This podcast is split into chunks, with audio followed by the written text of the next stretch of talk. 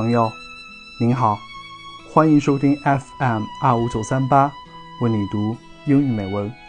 我是永清，今天要给大家带来胡适的文章。不要抛弃学问。不要抛弃学问是胡适一九二八年至一九三零年在上海担任中国公学校长时对毕业生的赠言。尽管时间已经过去八十多年，这篇演讲仍极具启发性。不要抛弃学问的英语译文来自著名翻译家张培基。Never give up the pursuit of learning。张培基的译文自然流畅，极具文采。他的英译中国现代散文选值得一读。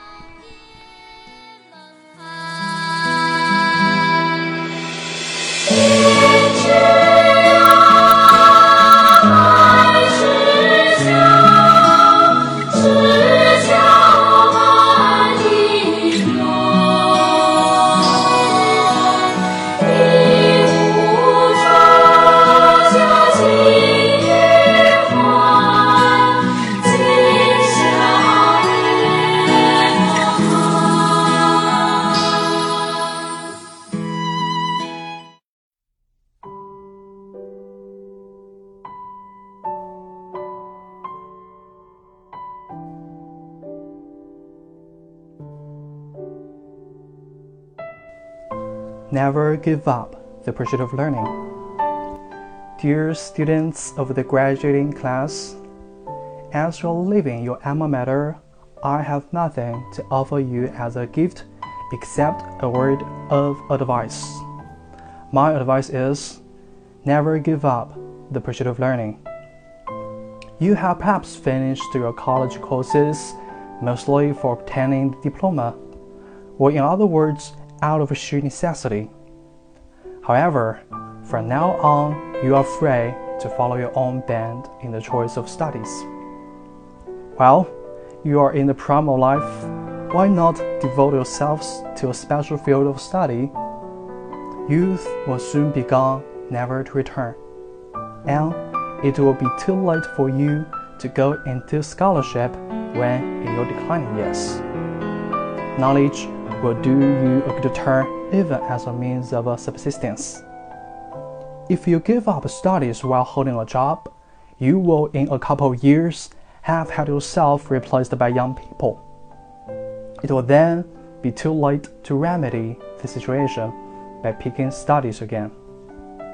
Some people say, once you have a job, you will come up against the urgent problems of making a living how can you manage to find time to study? Even if you want to, will it be possible with no library or laboratory available? Now, let me tell you this. Those who refuse to study for lack of a library will most probably continue to do so even though there is a library.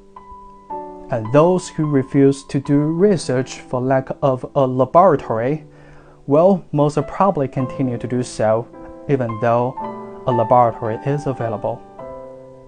As long as you set your mind on studies, you will naturally cut down on food and clothing to buy books or do everything possible to acquire necessary instruments. Time is no object. Charles Darwin could only work one hour a day due to ill health.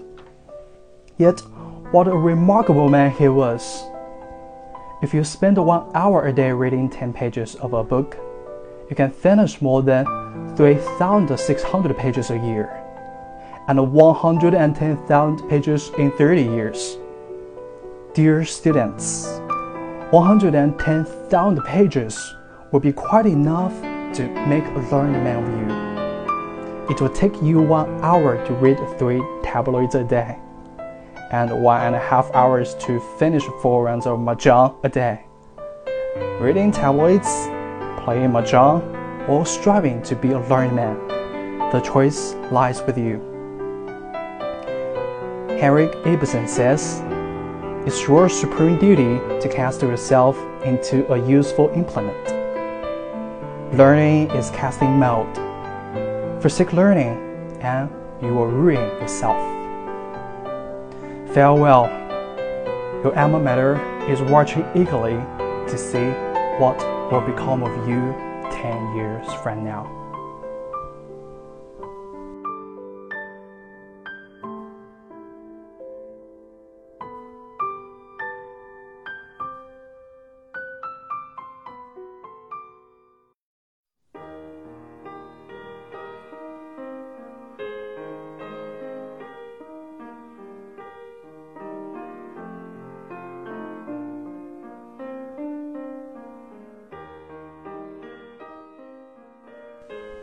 不知不觉，毕业已经几年了。工作以后，逐渐习惯以手机和电脑为中心的生活方式。我们提笔忘字，拿起书却没有耐心读下去。不要抛弃学问，是大四笔译课时老师布置的翻译作业。现在实习在品读，才发现老师的良苦用心。不要抛弃学问。大学不只教授我们知识，更教授我们如何获取知识。正如母校西安外国语大学的校训：爱国、勤奋、博学、创新。还有刻在老校区石头上的八个字：博古通今，学贯中西。你还记得你母校的校训吗？让我们秉承校训精神，活到老，学到老。感谢收听今天的节目，我们下期再会。